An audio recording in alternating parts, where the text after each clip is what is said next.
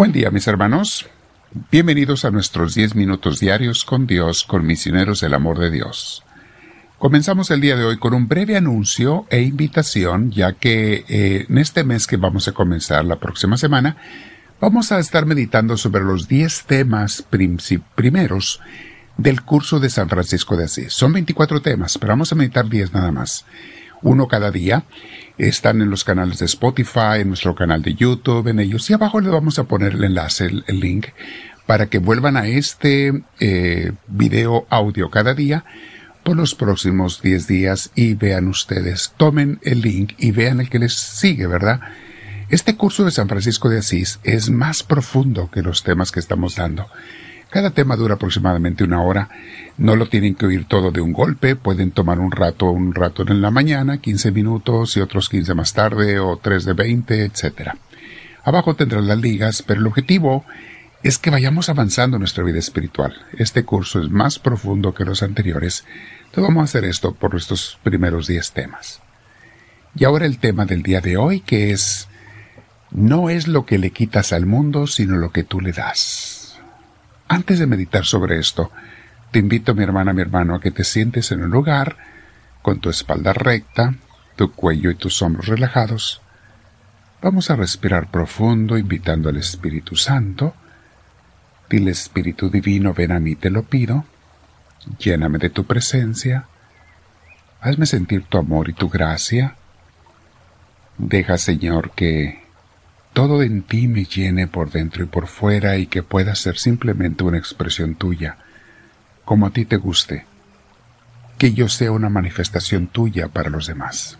Te lo pido, Señor. Bendito sea, Señor Dios nuestro, respiro profundo y me quedo lleno, llena de ti.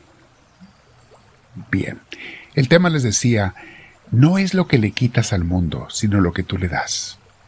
Desde niños y sobre todo cuando estamos jóvenes comenzamos a pensar, ¿qué quiero estudiar? ¿Qué profesión quiero seguir? ¿En qué voy a trabajar? ¿Qué tipo de pareja quiero tener? Y bueno, está bien planear y muchas veces los familiares nos motivan también a buscar carreras, profesiones, parejas, tipos de vida y todo esto siempre pensando, ¿qué es lo que me va a dar más? ¿Qué es lo que me va a dar más dinero, más posesiones, más prestigio, reconocimiento, más admiración, más felicidad? Y todo esto, mis hermanos, ponte a analizarlo, no es más que una planeación 100% egoísta. Es lo que yo voy a agarrar del mundo, lo que yo voy a tomar y coger de la vida, no lo que yo le voy a dar al mundo ni a la vida. En una palabra, mis hermanos, todo eso que estamos planeando en la juventud está bañado de un tinte, de una pintura de egoísmo, siempre buscando mi máximo beneficio, satisfacción y riquezas. Es muy bueno planear, yo no digo que sea malo, hay que planear, pero sería ideal que no fuera por egoísmo, sino que más bien dijéramos, ¿cómo puedo ayudar a los demás? ¿Dónde voy a ser feliz yo haciendo por los demás algo? Sí, claro, tengo que tener un ingreso, tengo que todo eso va a venir, no hay problema. Pero ¿cómo puedo hacer este mundo más bello y no nada más yo beneficiarme de él? ¿Cómo puedo servir y ayudar a las gentes? ¿Se fijan mis hermanos qué diferencia de ver la vida? Con razón tanta gente anda infeliz y deprimida.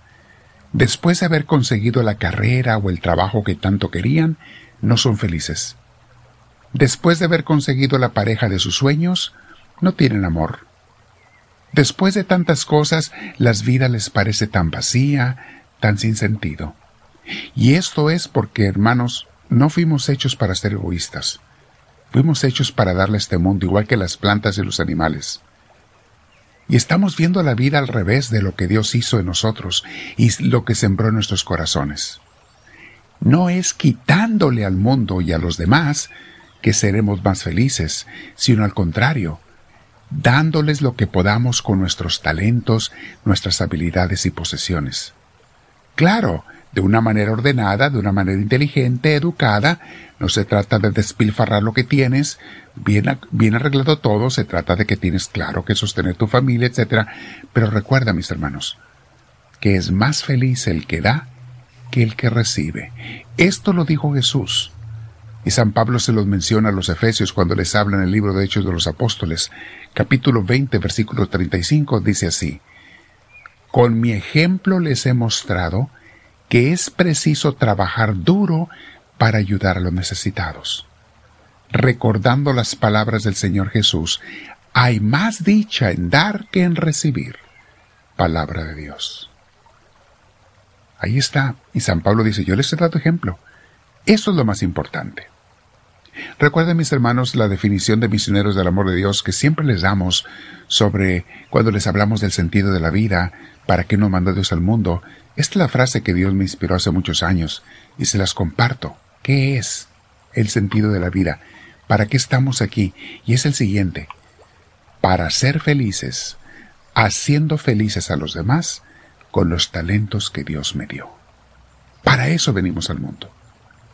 Para ser feliz, sí, Dios quiere que seas feliz, claro que sí. Haciendo felices a los demás, esa es la manera en que tú vas a ser feliz.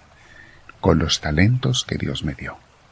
Y de allí tendrás tus ingresos, de allí tendrás lo suficiente para vivir tú y tu familia, siempre y cuando te unas al plan de Dios para tu vida. Entonces, en vez de preocuparnos por lo que vamos a quitarle al mundo o a la gente, en lo que le vamos a sacar, debemos de pensar en lo que le vamos a dar. Lo mismo debería ser, mis hermanos, en la familia. No qué le voy a sacar a mi familia, qué le voy a explotar, sino qué le voy a dar. No qué le voy a sacar a la iglesia, sino qué le voy a dar a la iglesia, que es nuestra familia de Dios. O a la sociedad en general. Se fijan, mis hermanos, cómo el mundo está al revésado. Juan 15, 13 dice Jesús, nadie tiene amor más grande que el dar la vida por sus amigos. Porque también, mis hermanos, todas las cosas materiales de nada nos sirven si no las ponemos al servicio de los demás. Mateo 16, 26 dice Jesús, ¿de qué sirve ganar el mundo entero si se pierde la vida? ¿O qué se puede dar a cambio de la vida? Y Jesús no habla nada más de la vida corporal en este mundo, habla del vivir con vida, tener vida, tener entusiasmo, tener alegría, tener el Espíritu de Dios en ti. A eso se refiere Jesús. No hay gozo más grande que utilizar la vida para los propósitos de Dios, mis hermanos, que son el que Él me use para embellecer y hacer mejor este mundo, para ayudar a sus hijos con los talentos que Él me dio.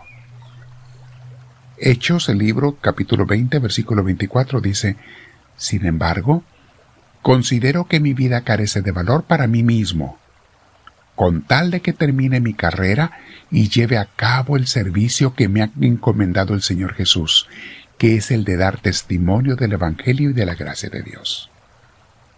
¿Te fijas? Mi vida es para hacer el bien a los demás.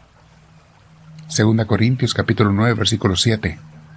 Cada uno debe dar según lo que haya decidido en su corazón, no de mala gana ni por obligación, porque Dios ama al que da con alegría. Y qué pacientes mis hermanos los que ponen toda su confianza en Dios. Jeremías 17 del 7 al 8 dice, Bendito el hombre que confía en el Señor y pone su confianza en Él. Será como un árbol plantado junto al agua, que extiende sus raíces hacia la corriente, no teme que llegue el calor, y sus hojas están siempre verdes. En época de sequía no se angustia y nunca deja de dar fruto. Palabra de Dios. ¿Se fijan, mis hermanos? Entonces, si nos preguntamos, ¿a qué viene el mundo? No es para que vengas a quitarle a ver cuánto agarras, a ver cuánto consigues, a ver cuántas riquezas acumulas, sino, ¿qué es lo que voy a darle a este mundo para que valga la pena mi vida? Quédate platicando con Dios, mis hermanos. No te olvides que esta próxima semana vamos a comenzar a ver, el curso de, San Francisco de Asís. Abajo tienes los links, los enlaces, y tú los puedes buscar. Busca en, Misioneros del Amor de Dios tanto en YouTube como en Spotify. Busca el Francisco de Asís, San Francisco de Asís. Pero aquí te ponemos los enlaces muy fáciles para seguir.